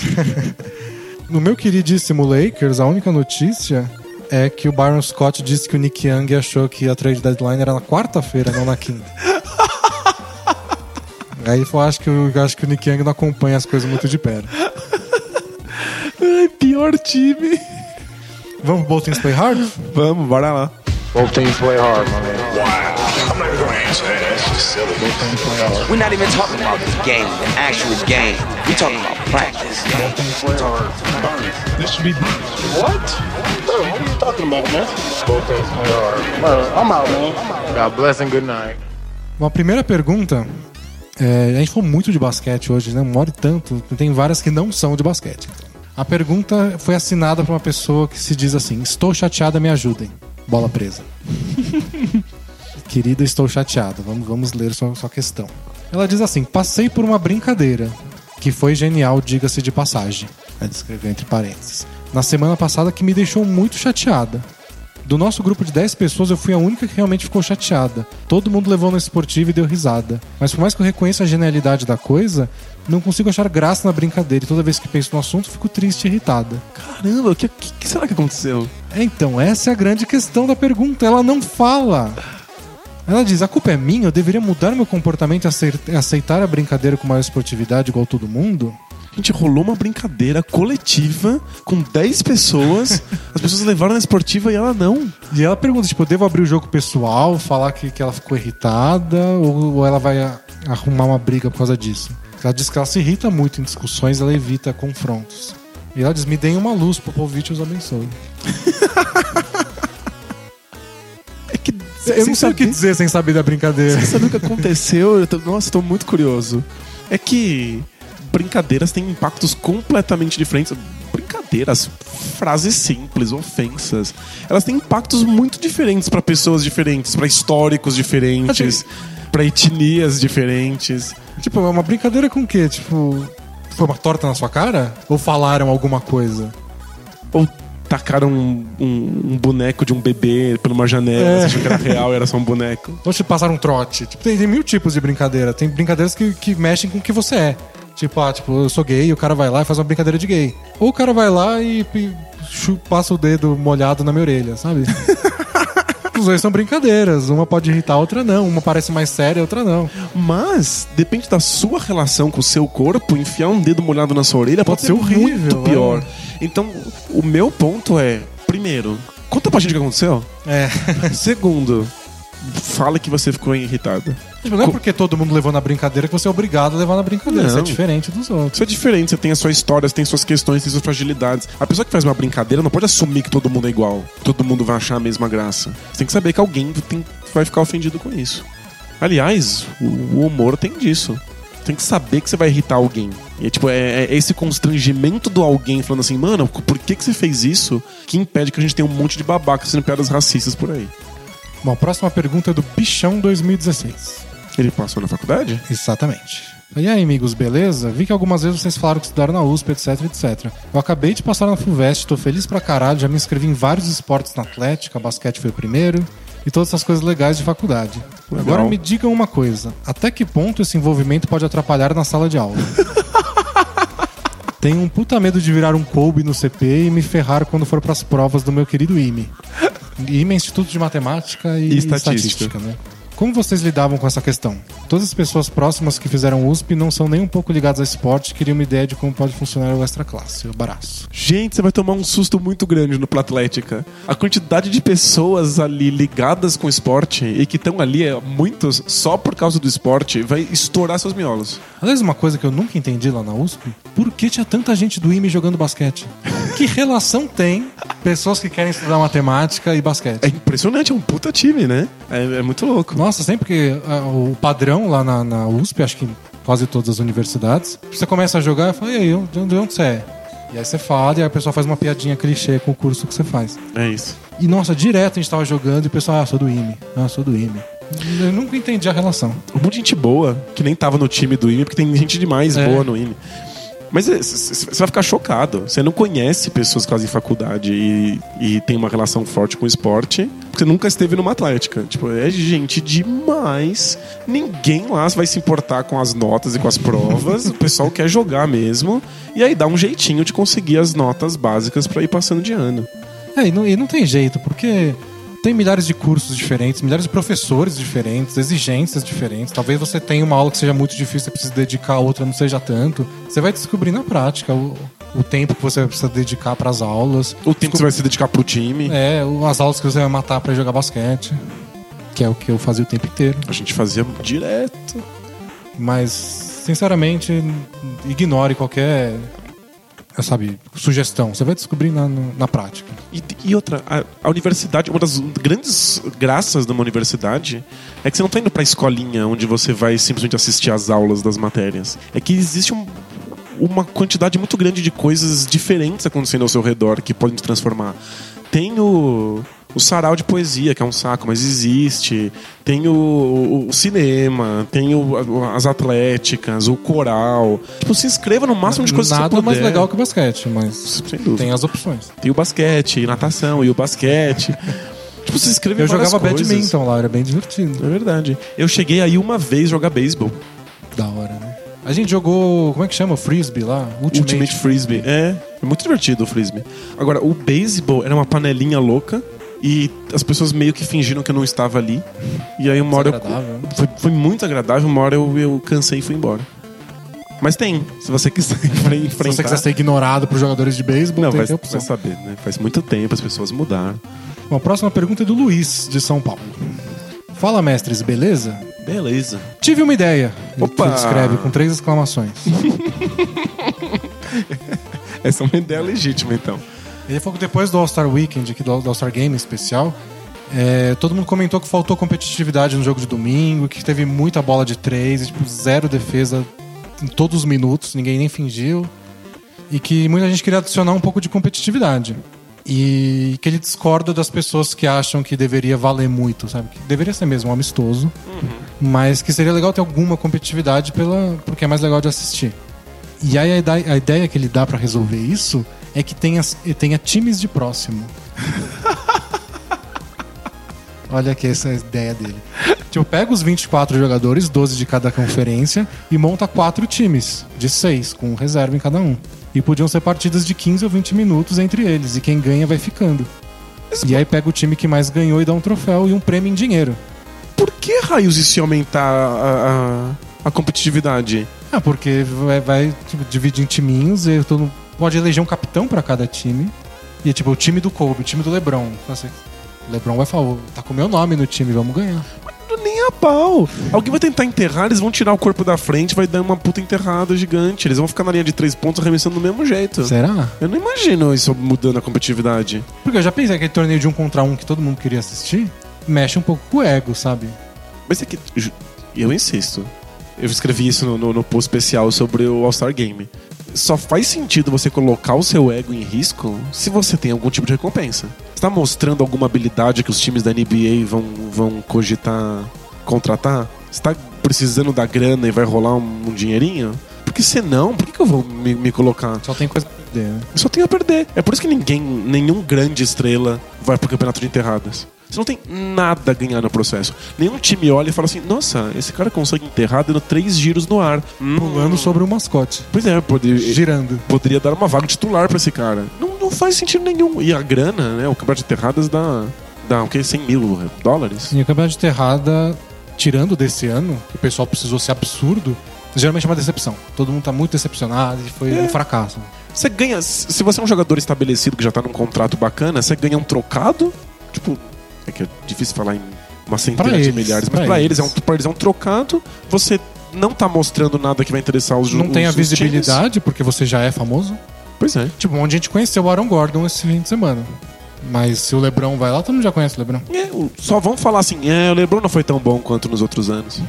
Não foi melhor que o Jordan. Não foi. Então, nesses casos, só tem molequinho que quer conseguir um pouquinho de visibilidade e um pouquinho de grana pra ajudar o contrato de novato.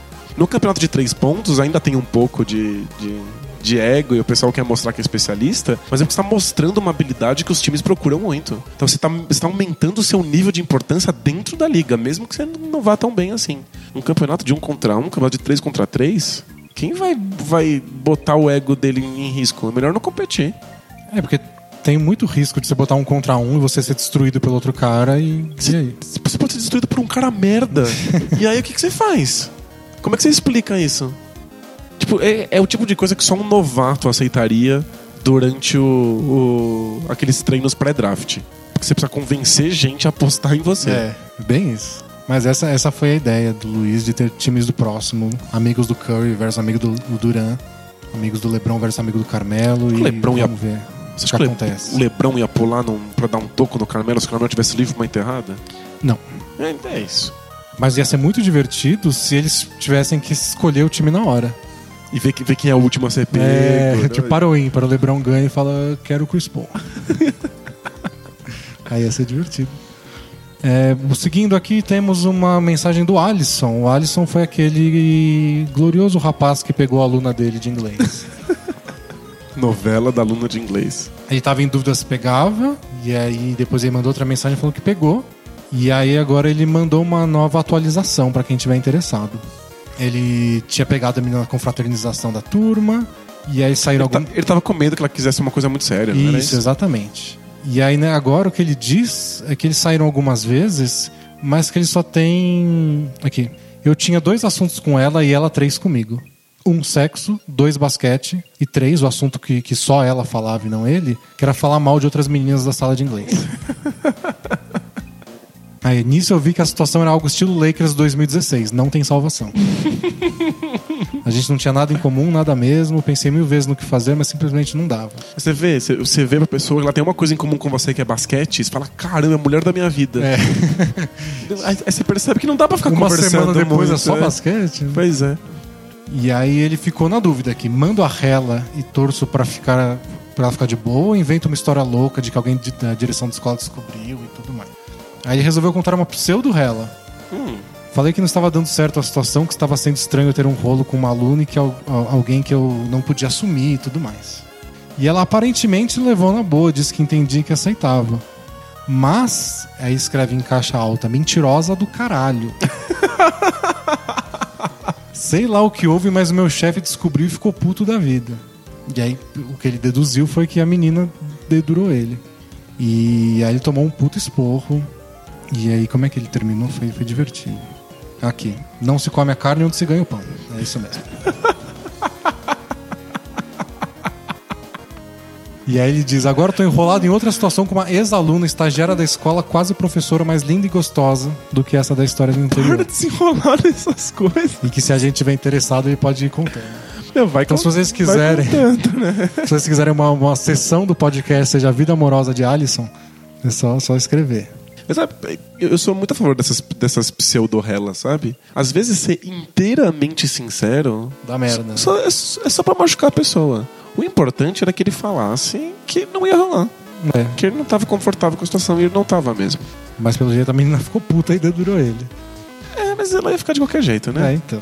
Mas pelo jeito o cara ficou puto, deu o esporro porque eu tinha que dar, mas depois ele foi tipo, ah, mas eu entendo aí. Só pega leve, hein? Não vai comer todas as menininhas. Deixa algumas pra mim. É. Uma questão do nosso famoso arroz, feijão, carne com batata, né? Fazia tempo que ele não mandava mensagens. Denis e Danilo, tudo bom? Tudo bom. Vocês acompanharam a polêmica com a carta do, do americano Mark Manson? Leram a carta? Você sabe qual é? Eu tô, tô- tô sabendo da polêmica, mas minha postura foi assim: é carta aberta de gringo? Não me interessa. Eu não, Exatamente. eu não sei o que tá dentro. E aí ele diz, concordam com o que ele disse? Ele diz- aí o arroz, feijão, carne com batata diz que em partes acha que tá correto, mas que, como foi dito na carta-resposta, viram essa também? Essa eu não vi.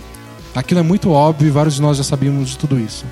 Então, eu não li a carta, não li a carta-resposta e é como se eu já tivesse lido. É claro. Porque já aconteceu tantas vezes. Gente, é- tem um monte de etnocentrismo, conflitos culturais, a pessoa não entende direito o que tá acontecendo, ela é obrigada a entender uma, uma coisa bem geral, genérica, é, que no fundo todo mundo já sabe o que tá acontecendo. Ainda fica com esse tom moralista, É, como se co- estivesse ensinando alguma coisa muito importante pra gente. Cartas abertas, em geral, eu já jogo cago em cima. Tem isso. Começa, oh, vou uma carta aberta. Ah, se É. fuder, escreve um texto sobre um assunto, né? Faz um textão de Facebook. Faz um texto decente, vai carta pra quem? Vai tomar no cu.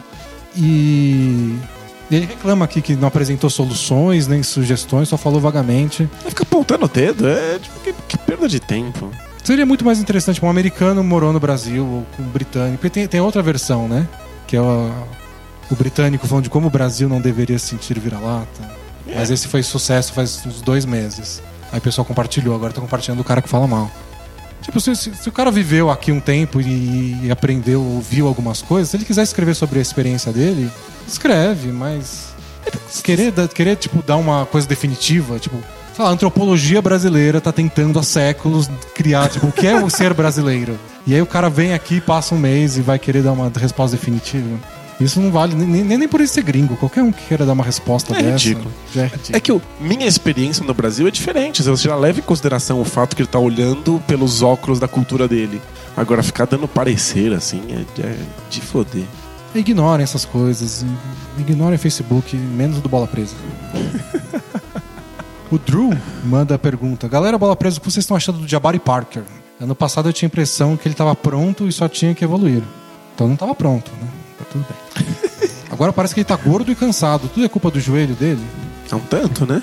Ah, o, o Daniel da Fox Sports, eu, eu sou amigo dele, e ele mandou uma mensagem pra mim, pro pessoal de um, de um grupo no WhatsApp, falando: chutem aí, sem colar, qual o aproveitamento de três do Jabari Parker. Posso chutar? Pode chutar. 34%. Então, eu chutei 35, porque, tipo, a média da NBA. Ah, tá na média. Ok. Aí o Luiz do Triple Double, acho que ele chutou 25%. E sabe qual é a resposta certa? Ah, Zero. ele não acertou numa bola de três pontos? Ele chutou 7 e errou todas. Caramba. É isso aí, não é joelho. Isso não é joelho. E o engraçado é que quando ele chegou na NBA, deveria ser um small forward, um cara da posição 3. é. E aí o Bucks inventou de colocar na 4, do tipo, vamos fazer um small ball com bastante troca de marcação. Porque ele é um slasher, ele joga bem embaixo da cesta. E aí aconteceu que ele incorporou demais. Ele vive embaixo da cesta. Aliás, a melhor jogada do, do Jabari Parker é aquele que ele posiciona um pouquinho bem na, na linha de fundo, quase atrás da cesta. E aí quando alguém infiltra, ele recebe a bola e enterra. Ele enterra muito. Ele enterra sem parar. Ele pulou de trás da cesta e enterra numa boa. E ele tá enterrando bastante, então acho que o joelho dele tá, tá ok. É, mas é que ficar um tempão pulando no joelho realmente muda o seu físico, É, né? ele não tá na melhor forma da vida dele. Ele Imaginava-se que ele seria um cara um pouco mais rápido. Mas no Bucks também é um time lerdo pra cacete. Mas olha, um bizarro parte disso foi porque botaram ele num papel e ele aceitou. Ele aceitou demais. Ele virou um power forward bem, bem power forward. Mas eu acho que ele tá jogando bem. Eu espero que ele ainda evolua mais e que ele desenvolva um arremesso de meia e longa distância, que ele fique um pouco mais ágil. Mas não sei, é um, é um cara jovem ainda que jogou só 25 jogos no primeiro ano dele. Não, não tenho pressa pra, pra saber. Eu, eu gosto do, do Jabari Parker. Também, mas não- não tava pronto pra, pra que ele fosse um dos novos power forwards da NBA. Tipo, vai ser um É. Paul George da vida? Sei lá. O George só chutou de três, né? Tem que aprender. Pergunta agora do Humildão. Ele quer saber. Olá, pessoal. Gostaria de saber se vocês já fizeram algum tipo de terapia. E, se possível, se poderiam relatar a sua experiência. O problema foi resolvido ou ao menos amenizado? Nunca havia me dado conta, mas depois de um episódio recente e de ler um pouco sobre o tema, acredito que tenha baixa autoestima. De um tempo pra cá, tenho me preocupado muito em não incomodar os outros e com isso passei a me isolar mais do que devia. Também tenho dificuldades para aceitar elogios, pois tendo a minimizar todas as minhas conquistas. Estudo a possibilidade de me submeter a algum tipo de terapia e gostaria que vocês falassem um pouco a respeito disso. Se pudesse no podcast, melhor ainda. Então está sendo melhor ainda. Obrigado e abs. Bem-vindo ao melhor ainda. Eu já fiz, mas eu fiz não porque eu tinha um problema muito específico. Então não, não dá pra dizer que tipo, eu tinha problema X e ele foi resolvido. E eu acho que a maioria das pessoas faz isso, né? Não, não é todo mundo que vai lá pra resolver um problema, sabe? Tipo médico, assim. Tô com dor de garganta, vou resolver a dor de garganta. Eu acho que não. Principalmente você vai num psicanalista. Né? É. Tipo, quem procura isso quer se conhecer, quer saber quais são os seus processos. O que eu acho, em geral, é que algumas pessoas funciona para algumas pessoas mais do que para outras porque elas estão mais abertas a isso. Você precisa se abrir com alguém e se você não se abrir não faz tanta diferença. E é um, é processo de longo prazo, tem que Tem- entender é, que não vai ter nenhum resultado que- instantâneo. Tem gente que desiste antes de dar algum resultado e, Sim. e aí para ela não funcionou, mas talvez funcionasse a longo prazo. Eu acho que você devia tentar. Sem se você se você tá cogitando isso é porque você tá minimamente aberto à possibilidade. Então se você tá aberto tem mais chances de dar certo. E aí talvez você descubra que essa ó, problema de autoestima seja relacionado a outra coisa. Ou resolva outros problemas, ou descubra mais problemas também. Que, que É, tem um monte de outros que você percebe. acontecer. Eu compartilho do incrível pânico de incomodar as outras pessoas e fiquei caçando um tempão até tentar descobrir de onde isso surgiu. E isso não torna nada mais fácil, mas pelo menos você tem alguma, Alguma resposta, né? É, alguma noção sobre os, os seus processos internos. É, acho que todo mundo deveria passar por, por essa experiência. É, eu acho que não tem lado negativo se você tentar. Então, eu gostaria que você tentasse e daqui um ano mande outra mensagem dizendo qual foi o resultado. Se Sim, durar, se durar só duas semanas, também mandamos dizendo por que que durou só duas semanas. se bem que. Não, se bem que eu falei depois de um ano um resultado, mas talvez não, não exista um resultado, né? Não é uma coisa prática assim. Só diga com- co- como é que estão as coisas. É. É, bom, essa pergunta é longa, deixa eu, deixa eu ver se eu consigo resumi-la. É do Jader Santos. Recentemente vocês falaram sobre quais motivações um time pode ter para seguir é, motivado em um campeonato cujo título torna-se inalcançável devido à existência de um outro time superior. Tipo um time no meio da tabela vendo Warriors, Spurs e Cavs. É, um time no topo da tabela, tipo Kevs vendo Warriors, né? Porém, a minha dúvida é referente em como uma hegemonia pode afetar a popularidade da NBA e como isso motivaria os torcedores dos demais times da liga a continuarem acompanhando fervorosamente seus times que não têm chance de título. É, a gente já conversou sobre isso. Têm uma, têm uma posição a respeito. É, a gente falou disso algumas vezes e eu acho que vale pra qualquer esporte, é só você ver por aí como isso não acontece. Porque quantas vezes a NBA fez mais sucesso no mundo inteiro do que quando o Bulls ganhava todo santo ano? Pois é. Sabe, o tênis disparou com o Federer ganhando todos os campeonatos possíveis durante, sei lá, 3, 4 anos. Tipo, embora pareça que a NBA é mais divertida quando ela é disputada e todo mundo tem chance de título, e a própria NBA é montada pra isso, né? Tem salary cap, sistema de franquia, etc. Pro público normal, é muito mais fácil você acompanhar quando você já sabe quem é o, o- o time principal. Mas se cada ano ganha um, parece um troço muito aleatório. Pois Você é. não tem. Quem é bom, quem é ruim. Cada ano ganha um, parece tipo. Quem eu devo jogar um dado, né?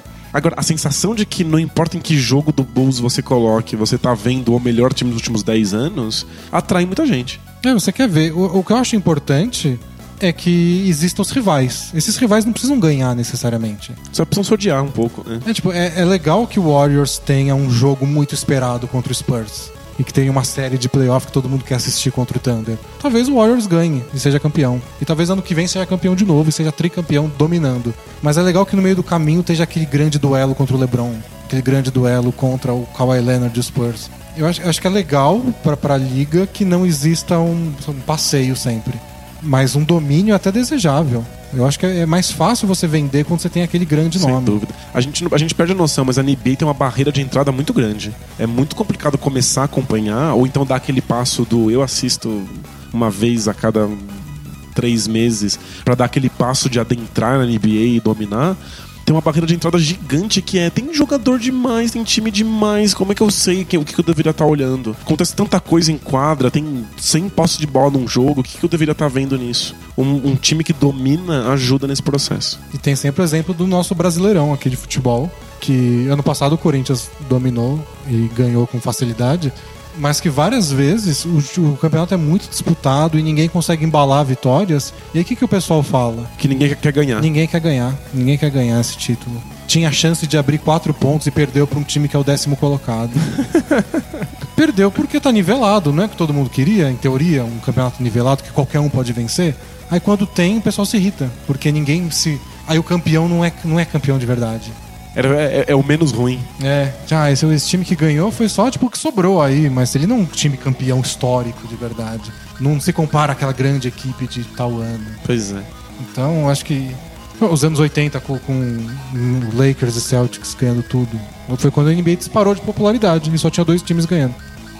Bom, pergunta do Marcelo. Olá, meninos, bola presa. Olá. Meu nome é Marcelo, leio o blog de vocês há quase um ano. Um recém-chegado nessa história longa de vocês. É verdade. Sou homossexual e aos 31 anos resolvi assumir perante minha família e melhores amigos esse fato. Caramba, parabéns. Já tenho um companheiro de longa data e agora moramos juntos. Porém, meu pai não levou numa boa e há seis meses que raramente nos falamos. Enfim, esse nem é meu problema, é mais de cunho profissional. Trabalho na área financeira de um banco. Surgiu uma oportunidade no departamento de contabilidade de substituir o diretor que está para se aposentar. Além de ser uma evolução na minha carreira e o salário irá quase dobrar, aceitei. Então estou aprendendo com, com o senhor é, tudo sobre o departamento e o grupo de 12 pessoas que vou gerenciar. Até então, nada demais. Vamos dizer que essas 13 pessoas são um grupo bem peculiar. Todos são casados ou com namoradas. E todas as quartas-feiras eles alugam uma quadra de futebol society para jogar. Só que ao invés de irem jogar, eles fazem um pequeno detour e vão para uma boate puteiro, como eles Nossa. carinhosamente chamam. Não é da minha conta o que fazem. O problema foi quando começaram a me convidar. Claro. Rejeitei educadamente. Um, porque, óbvio, não gosto de mulher. Dois, porque não acho legal sexo pago com estranhos. Fora É. a questão moral de exploração dessas meninas. Porém, os caras continuam insistindo, chegando ao ponto de acharem que eu era virgem e que iam fazer uma vaquinha pra minha iniciação. Ai, que escroto. Para pararem de me encher o saco, inventei que tinha uma namorada. Entretanto, como eu nunca apareci acompanhado nas festinhas sociais do banco, eles meio que entenderam que eu sou gay ou ficaram ofendidos que eu menti, sei lá. Começaram a me zoar com termos do tipo: lá vem o Marcelo e sua namorada imaginária. Chegando ao cúmulo de enviarem vídeos pelo grupo do WhatsApp com homens transando com homens e homens transando com cavalos. E os dizerem: alguém do grupo vai se divertir bastante com isso. Que patético. Sempre fui um cara low profile, poucos sabem da minha opção, sempre tratei com todos com respeito e estou me sentindo bastante ofendido com a situação. É claro. Será que se eu assumisse gay perante eles, eles passarem a me respeitar mais? Demorei tantos anos para me revelar com tanto cuidado e agora tenho que me revelar logo para um grupo de ogros que mal conheço. Já pensei em abandonar esse cargo, mas é uma oportunidade bem importante para mim e vai me ajudar bastante financeiramente. Li recentemente o post de vocês sobre Jason Collins e gostei da postura de vocês em relação à escolha dele. E alguns comentários preconce- preconceituosos que apareceram no blog. Como meninos que respeitam as diferenças e, diferentes, eh, e os diferentes, gostaria de saber a opinião de vocês sobre tudo isso. Um abraço e continue o bonito trabalho que fazem. Marcelo. E aí, o que, que você diz ao nosso Marcelo? É difícil porque eu vou dar um conselho pra outra pessoa dar a cara a tapa. E é tipo.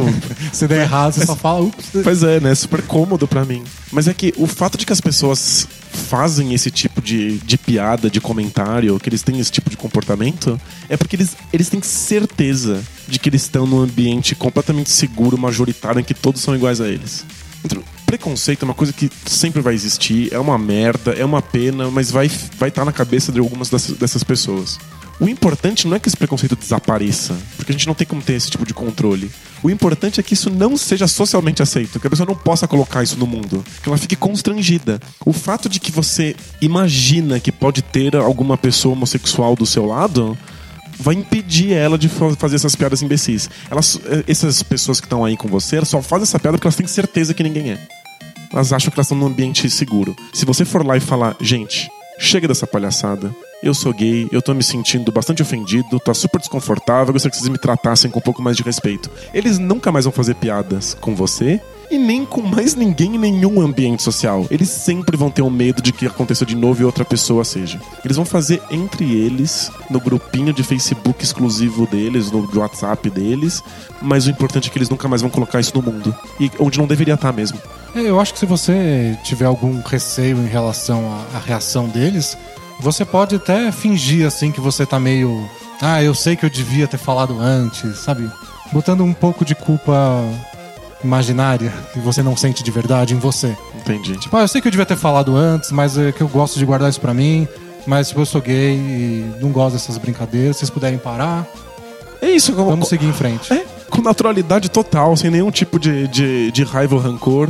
É, não precisa fazer um, um, um acontecimento, um evento pra contar. Tipo, conta do jeito mais casual possível. Tipo, ó, sou assim, não gosto, por isso que eu nunca quis lá sair com vocês, foi mal. E Se divirtam lá com as meninas e abraço. é capaz que eles tirem sarro porque eles são os babacas, mas nunca vai ser com você na sua frente. Eles vão tirar esse preconceito do mundo. E você vai estar fazendo uma coisa muito importante, é claro que você vai ter que sofrer porque é você quem tem que falar, mas você vai estar fazendo um favor porque eles nunca mais vão estar num bar e vão fazer esse tipo de piada e comentário. Porque pode, eles vão começar a perceber que o mundo não é um- uma cópia perfeita de quem eles são. Sempre pode ter uma pessoa como você do lado e isso constrange. E isso é fantástico. É, e eu acho que se você falar de um jeito bem aberto, sem acusar eles de nada, eu acho que eles não têm muito como responder. É, não imagina.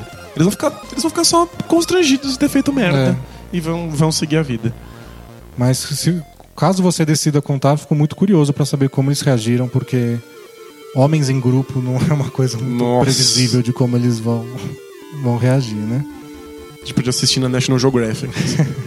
Bom, tem mais duas perguntas aqui pra fechar, já que tá muito longo esse, né? Bora. O Diogo não, não fez nenhuma pergunta, ele só disse que ele sonhou com basquete.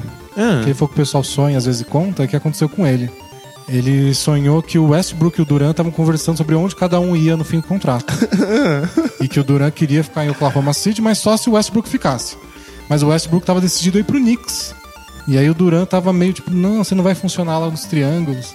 E aí o Durant falou que tinha gostado de, do papo que ele teve com o Brad Stevens e queria ir pro Celtics. Esse foi o sonho do jogo.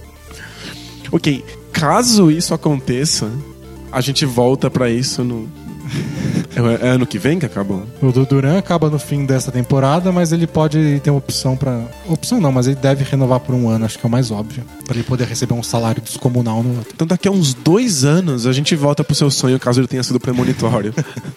A última pra gente fechar essa edição é do Léo, fã do AD. Eu acho que é do Anthony Davis que ele, que ele quer dizer, né? Ou tem outro jogador que começa com AD nas iniciais. Você lembra de algum? Mas pra ser jogador, não tem nenhum músico com AD? Adele, né? É, ele colocou até tema, tipo e-mail, assim. Tema, amizade na adolescência.